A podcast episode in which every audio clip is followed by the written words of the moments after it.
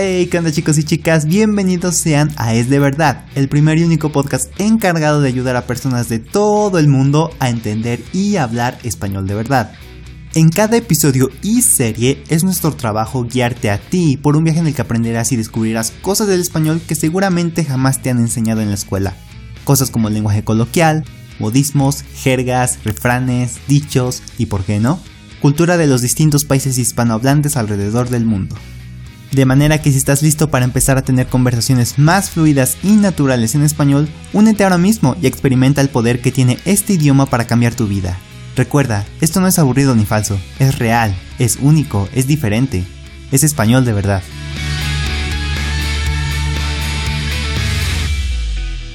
Hey, ¿qué onda chicos y chicas? ¿Cómo están? Espero que se encuentren como siempre muy, muy, muy, muy, pero que muy bien. Muchísimas gracias a todos los que nos están oyendo en este hermoso y súper chulo podcast, donde nuestro objetivo obviamente es ayudarles a todos ustedes a tener un nivel de español súper, hiper, mega alto y de ser posible que alcancen un nivel casi nativo.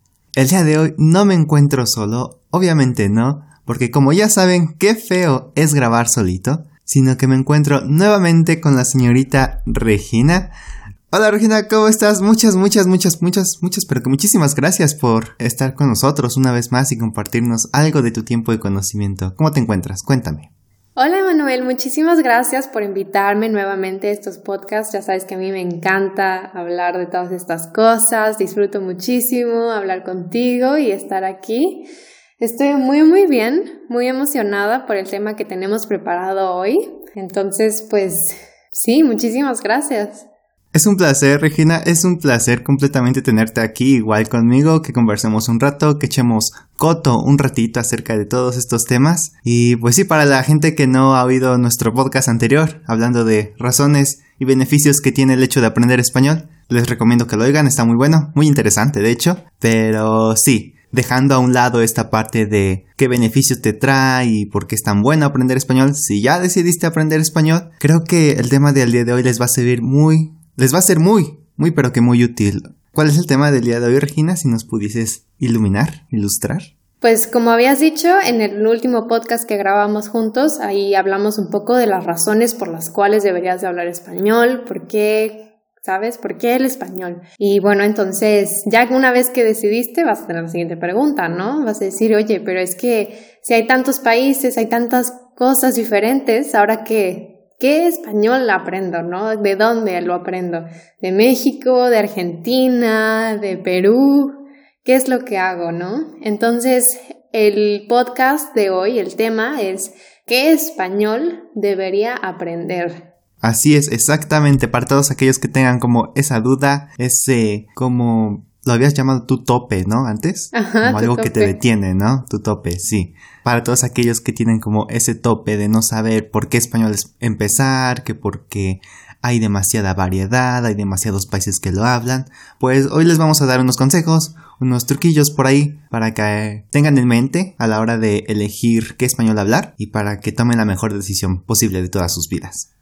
Pues bueno, antes de empezar con el tema del día de hoy, me gustaría recordarles a todos los que nos estén oyendo que si quieren ver y leer la transcripción de este podcast para que no se pierdan ni una sola palabra de lo que decimos, abajo en la descripción encontrarán el link que los llevará a este recurso. Y no solo eso, sino que además encontrarán los links de profesor de iTalki, tanto de Regina como el mío, por si desean reservar clase con alguno de nosotros o con los dos, ¿por qué no? ¿Vale? Sin más preámbulos, empecemos.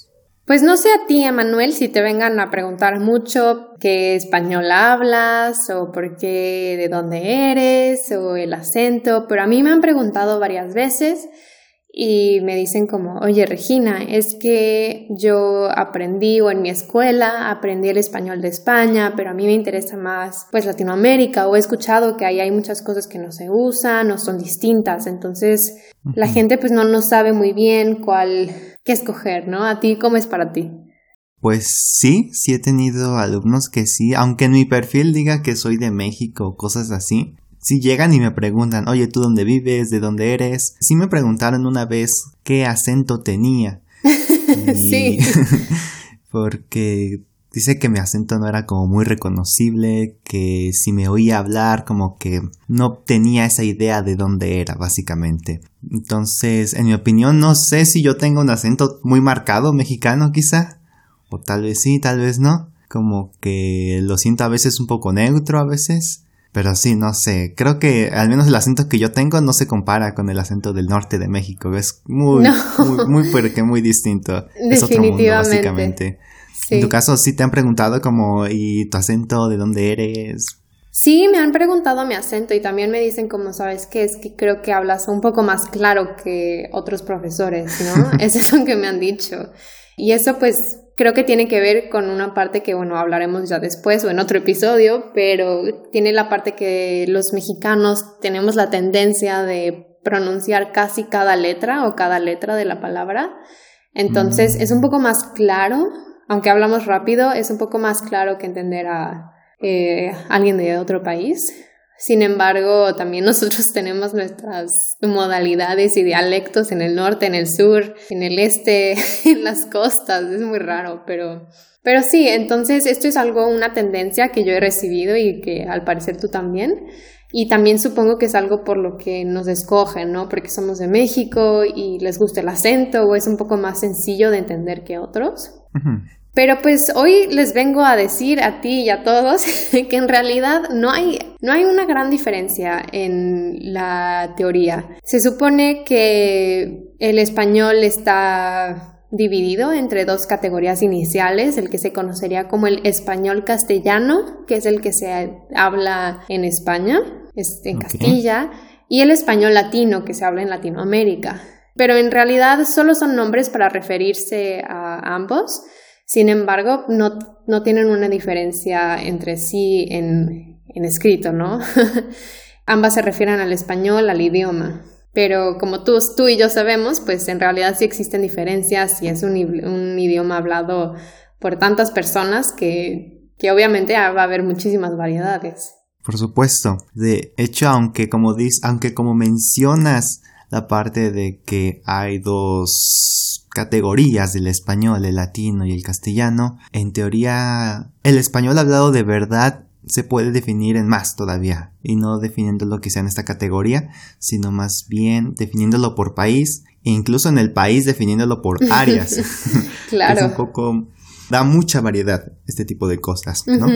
Sí, estoy totalmente de acuerdo. Y obviamente, en realidad hay estos 21 países de los que hablamos en nuestro último podcast eh, que hablan español, juntándolo que se hacen 44 países en total en donde se habla esta lengua. Entonces, pues con toda esta eh, diversidad se crean varias academias de español que son instituciones que regularizan y hacen como las reglas, ¿no? Las normas de, del español.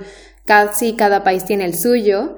Y hay una que se concentra, es como la general, y se llama la Asociación de Academias de la Lengua Española o la ASALE. Y es lo que te digo, es una entidad encargada de reunir a las distintas academias de la lengua española. Y pues con esto como que intentan un poquito que que todo haga sentido, que todo sea un poco más neutro y como que sea un español el que se aprende. Eh, ese es el que, bueno, pues nosotros aprenderíamos en la escuela, tú y yo, ¿no? Es un español normativo que se supone que es neutro y correcto, pero pues en realidad este español es, no existe, ¿no? Este español neutro y correcto normativo es un idioma artificial y pues no existe, no es el español del día al día o el de la calle. En efecto, bien como lo dices, este tipo de español, un español normativo, neutro, que casi nunca se habla, más bien me atrevería a decir que nunca se habla. no existe. no existe. Existe quizá en libros de texto, existe quizá en las escuelas, cuando enseñan a niños pequeños, ¿no? Cuando recién ellos están empezando a aprender esta lengua.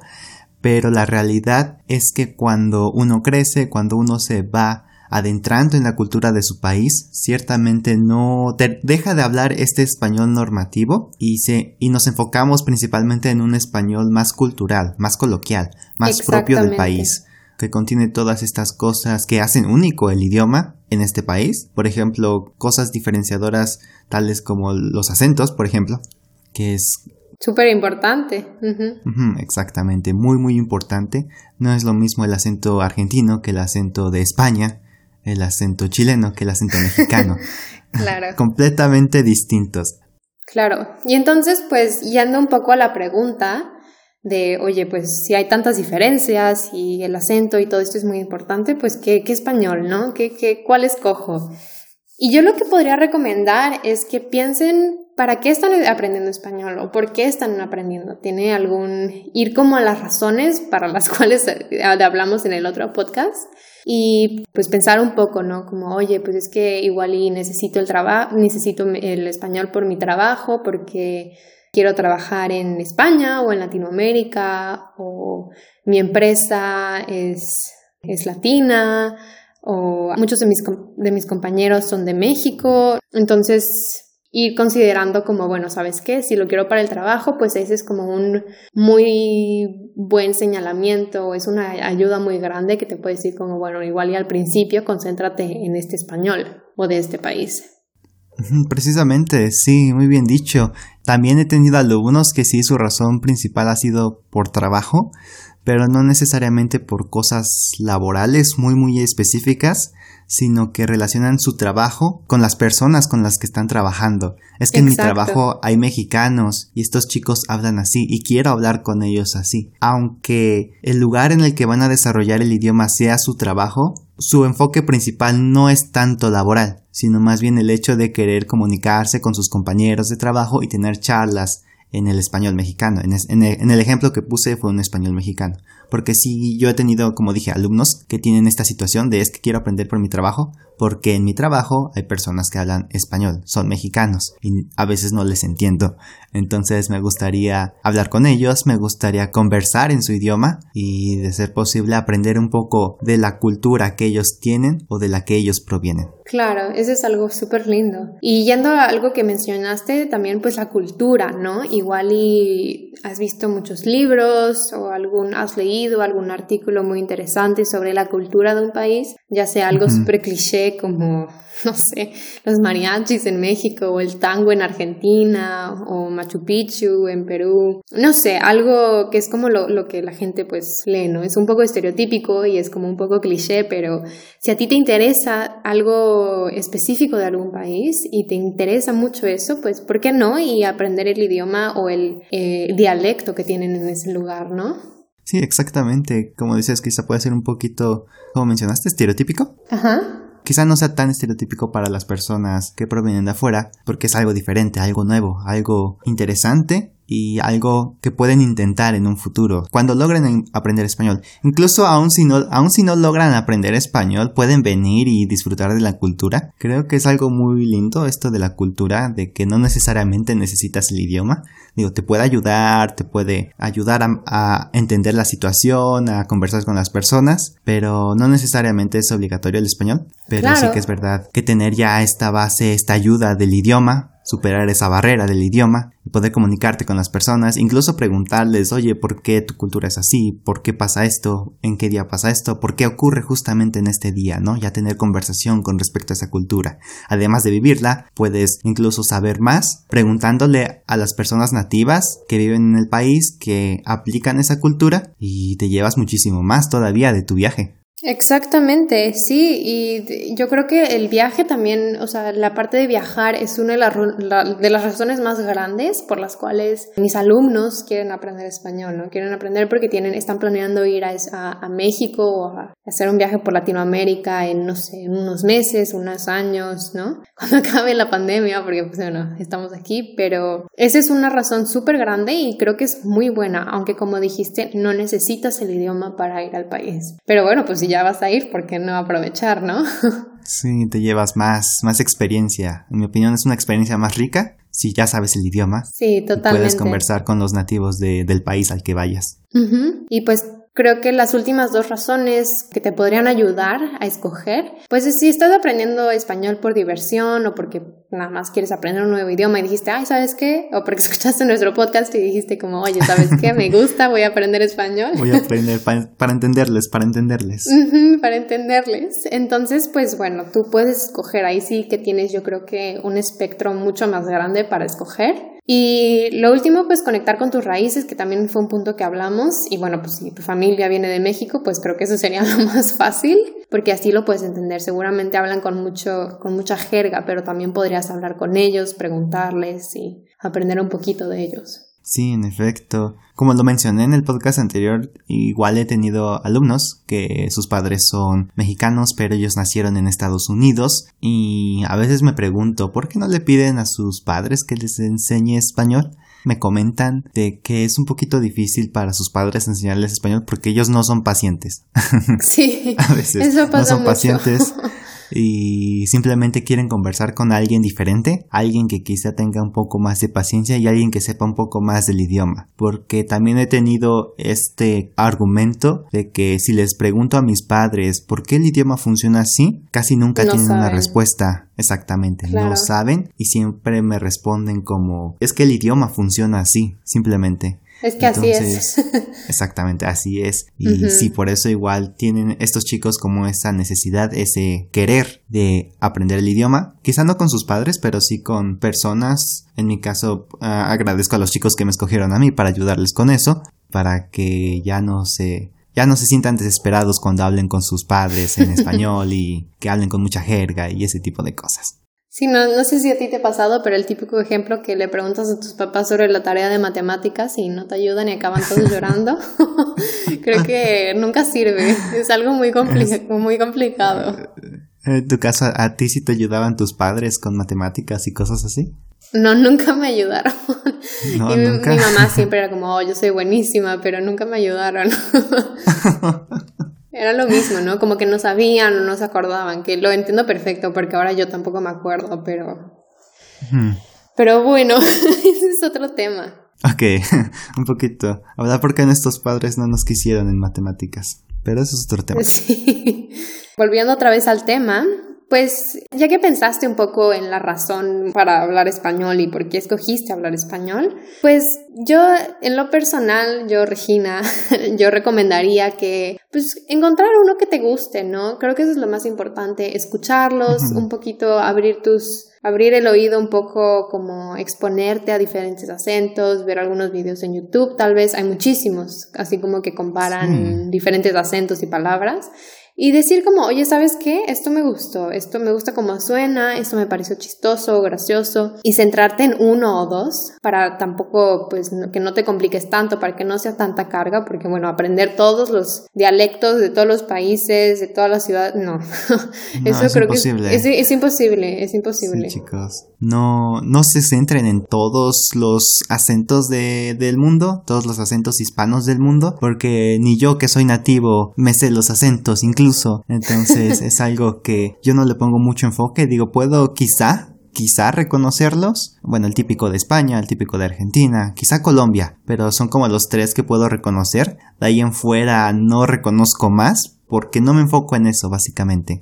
No tengo como ese enfoque de querer aprender tantos acentos, aprender tantas jergas de tantos países. Y hasta en México hay tantos, es que sí. Sí. Y puede ser que te guste y eso es lo que quieras. Puede ser que quieras aprender todos los idiomas y que diga todos los acentos que hay en español. Y bueno, pues suerte.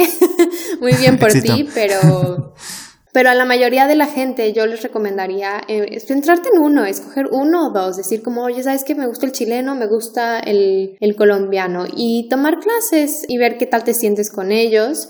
Y poco a poco, si ya no te gusta o cuando ya tengas las bases, eso es lo más, lo más importante, es tener las bases del idioma. Ya que las tengas, puedes ir y cambiarte y saltar por los acentos como, como quieras. Pero creo que lo más importante, si apenas estás aprendiendo, es crear esta base y lo más fácil es quedarte con uno o dos máximo, que yo diría, dialectos diferentes, porque si no, yo diría que es mucha carga, porque son palabras diferentes, es una pronunciación diferente.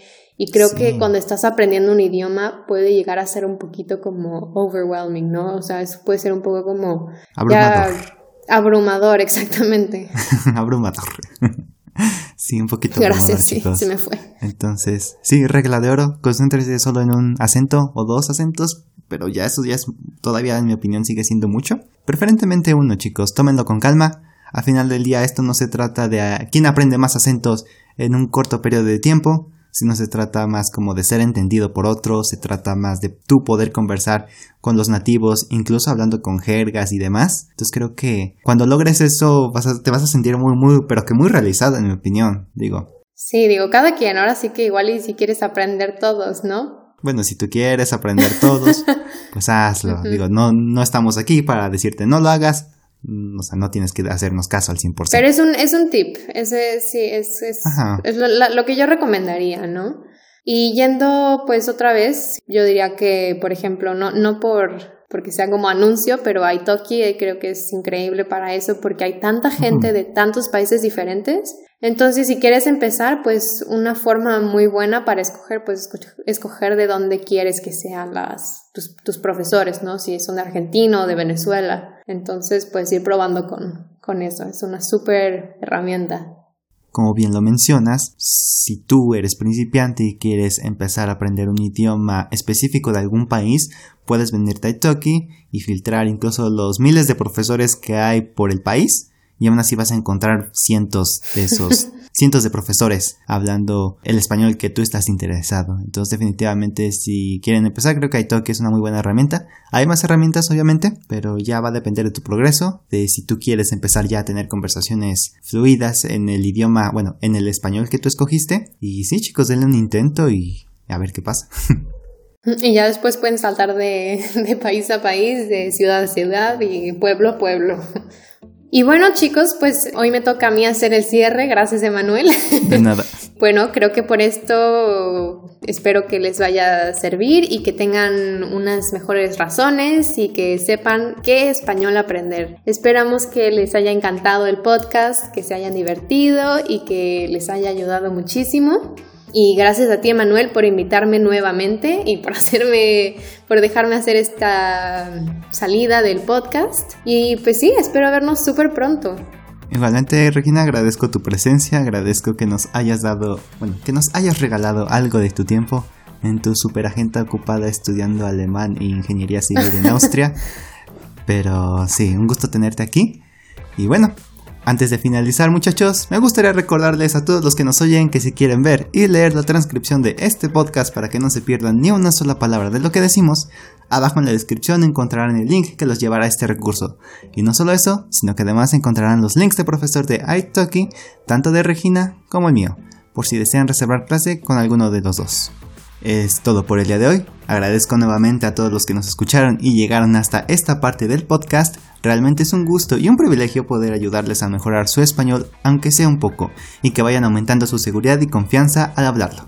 Siéntanse libres de dejarnos un comentario o sugerencia donde sea que nos escuchen y nos vemos para la que sigue en una próxima emisión. Hasta luego. Bye.